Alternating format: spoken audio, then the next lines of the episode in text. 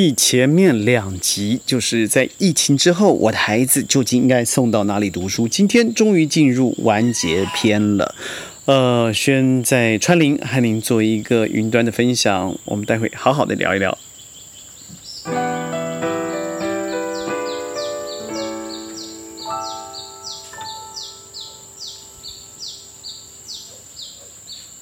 哇，好美的鸟叫声啊！欢迎各位加入今天的宣讲会，我是轩。呃，事实上，我对这个虫鸣鸟叫是非常喜欢，但是我实际上不是很甚了解，所以往往我看到我的同事告诉我，哇，这是什么鸟？那是什么鸟？那是什么鸟的时候，我只能说，哇，好美哦。其他的我都不太懂了。我现在人在川林哦，在川林这个自然的环境里头，呃，我刻意的保留了所有的环境的声音。呃，我们在这里头，我现在的位置是一个双层木造的房舍，而我前方是个吊桥，学生在我右方读书，左边是我们的非常简单的冷水澡的一个浴堂盥洗室，左前方是我们的非常。开放的一个厨房，而在这里的房室是楼上和楼下，而半边呢是 loft，也就是楼中楼。在这环境里头，我和您分享一些世界上的大小事。那这一次呢，我是因为 Clubhouse 里头非常踊跃的反应，到时间到了还不能结束。虽然 Clubhouse 没有时间的限制，但我还认为，嗯，必须要遵守我们规定的时间。于是我们还是忍痛结束了。但是宣讲会的朋友们，我在这里可以跟您继续分享我对于在疫情后您的孩子去哪里有些看法。在我前面分析了疫苗以后呢，我这次还要再说一下疫苗，因为从疫苗你可以看得出不一样的国家处理不一样的疫苗，而你可以看出人种文化上面的差异，进而你可以思考，对呀，如果这样子的政府在这样的状况里头，这样的处理方式是不是在未来会在教育上面有所变动？我们的好朋友邻居印尼哦，最近达到了确诊人数。八倍之多，那从二月到现在增加了八倍，那他们的人民有什么样的状况呢？我身旁啊有太多朋友在印尼工作，有读书的啊，有工作的，有家庭在那个地方，还有我很好的羽打羽球的朋友。呃，我之我个人之前住在加加达的 Sudiman Street 将近一年的时间，那对于印尼有相当大的了解，尤其是对于人。还有文化上面，我有相当一开始有一些冲突，就是文化上的冲突。后来我慢慢接受了。譬如说，我们都知道，现在印尼呃政府已经正式宣布，政府已经不再提供呃这个氧气瓶。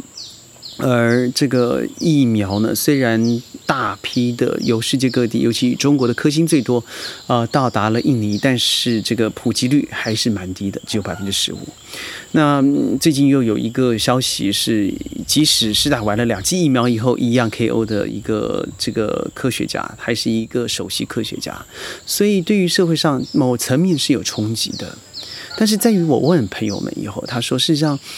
我们就在等那一天呢，就是什么时候可以达得可以达到一个这个群体免疫的日子，然后彼此之间人们可以看病毒平衡的时间。我说那你会不会担心呢？他说我担心啊，但是担心也没有用啊，所以我就保护好我自己该做的。那至于其他的就交给阿拉了。所以我听了以后也是莞尔一笑。他给我们这种世俗小子啊，也一个警醒，就是很多事情的确求不来。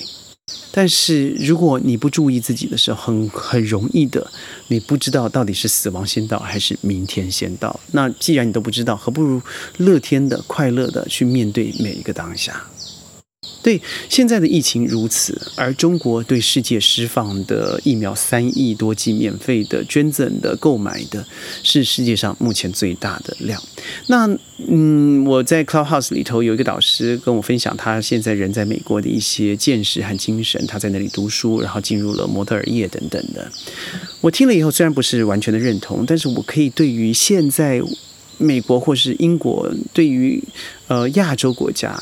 或者是一些非西方的的支持者的国家，他还是相当买单的，因为这一位导师他的年纪也不过三十出头。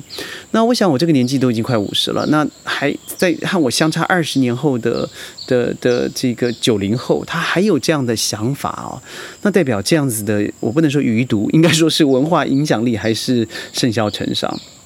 很多人在我那个年代认为崇欧尚美是对的，但我现在要打个很大的问号了。我上说从疫情上上的处理，更各位要想想的是，在二零二零年所发生的弗洛伊弗洛伊德的黑人屠杀事件，我认为那就是个屠杀，一个警察在众人面前所做的这个暴行，他没有受到当时的 Trump 的政府做。绝对的谴责，而居然有很多的共和党的民众还是大发支持的，在白色主义之下，它会造成一个民族主义的上升，那也是德国在在近近近。三十年、四十年之内，一直防止纳粹主义出现的可能。只要有任何过度的民族主义，他们就想办法要找到另外一个方式来化解。那我认为美国现在到达一个饱和点，它是反亚必反，而不是反华必反。不要说从中美战争，不要说从华为的的孟晚舟事件，我认为只要是反他的，你就是错的。那我们想想一个现实好了。这就像是我有了两个女儿，突突然出现了第三个我朋友的女儿到我家来寄住两年的时间，请问，我可以用一样的方式来对待我第三个孩子吗？事实上，我觉得我的个性应该是可以哦，但是我相信绝大多数，而且那种加上有一种呃高傲、自以为是、自负、不可一世心态的爸妈。可能真的就把他当做一个呃寄养子了、继子了。我现在认为美国就是这样子一个高高傲的家长，他把任何一个可能依附，甚至连呃 African America 都认为他们是外籍人士，他不是，他只是呃呃进入了美国。但我想问一下美国人，你从哪来啊？你不跟着五月花号从英国过去吗？那如果这样的话，你才是外种人啊！就是你们的本种人应该是本地人，应该是印第安人，就像台湾的的的的本地人应该是呃我们的十三族。那呃马来西亚的本地人应该是 Orang Asli 了。我们都是侵略的人。那如果你以这么狭隘的民族主义来看待一个国家的话，他怎么会看待一个即将进入哈佛大学、布朗大学、呃呃 MIT 这个麻省理工大学的资优的华裔的北京大学的毕业生？你先不要问一下科学，你先问一下人性，你做得到吗？好，你再问一下，现在的中美竞争现在不在土地上了，而到太空上了。中国不论是嫦娥、天问，它现在在火星着地了以后，那美国是在在嗤之以鼻的过程里头，我相信是带着眼泪的。为什么？那是一号哎，咱们做了一年，五年之内，呃，做了五年以后就上去了，而且没有任何瑕疵，着地了。而你研发了五十年，对你也上去了，但你是五十年的时间。那以这样子的，不要说等比级数，我们用时间压缩来推断后的结果，这种科学爆发力会有多恐怖啊？那既然你可能成为我一个第一个优秀的敌人，那我必须要联合我次要的敌人来打压、打发我主要的敌人。这样子，中国、华人、亚洲、亚裔就是我要主要打压的对象。好，这是政治关系。那我来说另外一个事实。嗯，我很多朋友在我那个年代离乡背景到了美国，最熟悉的应该是 Sam，呃，Sam Minneapolis，还有 Chicago、New York，更不要说一大堆了，就是都住在加州。加州那我就不太提了，因为好像我普普遍朋友到了 Berkeley 以外，到加州的多半不是目前状况不是非常好啊。那嗯，我说个 Chicago 的例子。我记得他在我当完兵了以后离开台湾，然后跟我联系。有一次我们透过了那时候还是 MSN 嘛，聊天的时候我说：“哎，那你现在都已经拿到了博士学位哦，然后你的你这个学校也非常的好，也是这个呃长城的联盟的的学校，那你是不是应该回到台湾或是亚洲来做贡献？”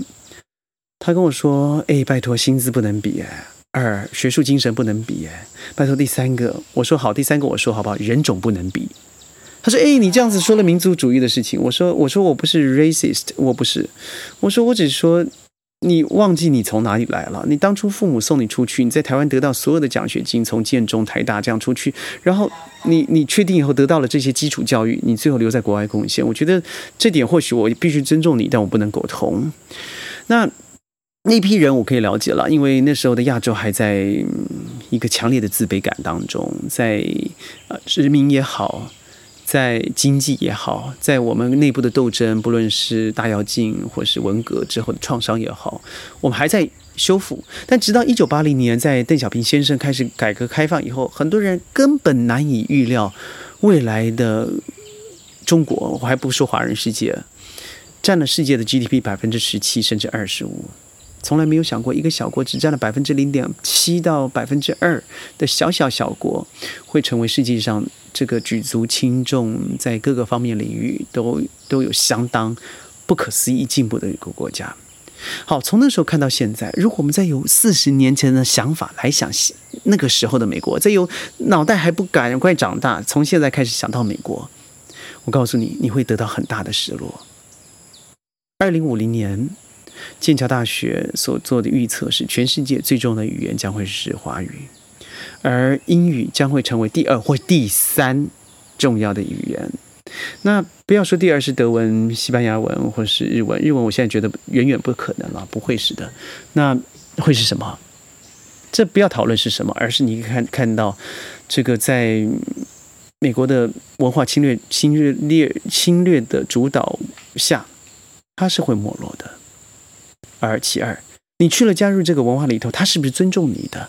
这个非常重要啊！就像我举我这个 Chicago 的朋友，他去了以后，教授第一个告诉他的是，不能呃，我们以前学的是错的。我个人去了也有一段时间，我还记得我的这个教授告诉我说，不论你学了什么，从现在开始，因为我不想把一些啊，他用的 spots 这个字啊，就是污点，呃，放在我未来的学术研究里头。当然，我觉得这个字他可能用的很习惯，但我听来听起来有如鸡刺啊。那一个文化里头，他不能尊重你从哪里来，他不能去 honor 你自己的血统。那我认为这样子的学习是有问题，有待商议的。也就是说，他对你产生了一种，即使你是对的，但你还是错的原罪。那这对你划算吗？值得吗？我们这么会会会会斤斤计较的华人。这样子对你来讲，一定是事倍功，事事倍功半。其三，一个文化里头和你未来是不是会有连继的关系？我觉得极度的重要。很多人说，到了美国、到了英国、到了加拿大以后，这孩子就不再是他的。当然，你在一个自我文化意识都不强烈，而你进入的环境是极直接进入 English 呃 first language 的环境，他当然会把你当做一个洋人来养。他会直接的、根本没有喘息的进入土段，他会把你的奶水和脐带切掉，他必须要让你成为一个伪洋人，因为只有这样方式才可以帮助他的文化教育乃至于国力政治上的成长。所以，嗯，如果你已经选择了，你就不要说我的孩子未来不是我的，因为当你做了这个选择，你已经把孩子丢了。而现在，你真的需要这样做吗？我觉得有几个方式。第一个，看看亚洲吧，有多少好的学校。我不要说别人，我说马来西亚，我这次觉得非常好笑。刚公布的披萨的学术测验，马来西亚的马大是第第六十九名，然后它有另外三所学校在全世界一百全世界一百五十名之内。反观于我再说一个我很熟悉的地方，不要说一说的话，一大堆人要攻击我了啊！它是这所这个小岛里头的唯唯一一所以这个小岛命名的大学。它的排名既然比不上这个我他曾经瞧不起的东南亚的多所大学，更不要说它的第二名次是排在一百五十名之外，也就是你可以想象之后的排名了。那以前的进步现在如何呢？好，我在之前说了，在中国附近的国家都富了起来。日本有很好的学校，而日本的文化很大部分，我们都最近发现一个数字嘛，日本的十大发明。十大发明都是来自于中国，那在某个文化层面上面，它是有相当大的几代联系。韩国，韩国的高丽大学、首尔大学，那都是世界的著名大学。呃，新加坡的南洋理工大学、新加坡大学，那不都是世界第一、第二、第五，那都是嗯最好的学校。更不要说他提供，尤其是新大的资源。我在新大一阵子的时候，我吓了一跳，他给予的资源，那是我曾经没有想象过的。我以前曾经为我大学受的教育非常骄傲哦，那时候真的我觉得一个小岛居民来看世界的时候会觉得美好，但是当今有比较以后，你会发现以前的匮乏或许也造就我的美好，因为我知道我可以得到更好。嗯，但新加坡我真的觉得对他的教育上面是肃然起敬的。另外，更不要说了泰国。你说啊，泰国不是就是按摩、旅游、海滩吗？我告诉各位，还真不是呢。为什么呢？因为泰国有一个非常好的大学，叫做朱拉隆功大学。我的学生在欧洲申请到了赫尔辛基大学，申请到了都柏林大学，但他最后居然没有申请到这个朱拉隆功大学。原因是这个主审告诉他说：“我很喜欢你的学经历，成绩很不错。”你的平均值也非常高，很可惜，我们要的是有亚洲经验的学生，这一部分你缺乏了，所以他就被 KO 掉了。更不要说了，香港理工大学、香港中文大学、香港大学，而中国太多知名学校了。我先说复旦，嗯，东南、南京、清华、北京，啊，这个我说说不完了，实在太多了。哈尔滨。工业大学，那都是，那那这手手指数出来的那是前十啦。那这些国家并不会因为你说这去就读以后，在未来损失什么？毕竟你未来进入的薪资也已经不不再输于西方了嘛。让你说他他的外国文化联系呢，太容易了。哎，come on，现在的网络也好，游学也好，出国也好，那是多么容易的事情啊！他不会因为。你去就读了哈尔滨工业大学以后，他就对于语言或者文化上面有强烈的断层，不会，反而你可以在一天之内、四个小时之内、三个小时之内、五个小时之内就可以见到你的宝贝。不但学术不会中断，亲情不会中断，他未来的文化几代更不会中断。你想想看，到底应该把你的孩子送到哪去呢？我知道今天说了长一点，我今天说了十七分钟。宣讲会每天尽量的在十五分钟之内，云端和你分享一则我认我个人认为非常有兴趣的故事。呃，我上礼拜发生了一件我个人的大事啊，是那个蛮悲惨的，也我不觉得羞耻了，但是我觉得下一次呢，我要跟各位好好分享一下一个专业的人士到底怎么被受骗了。我们下一次再见，拜拜。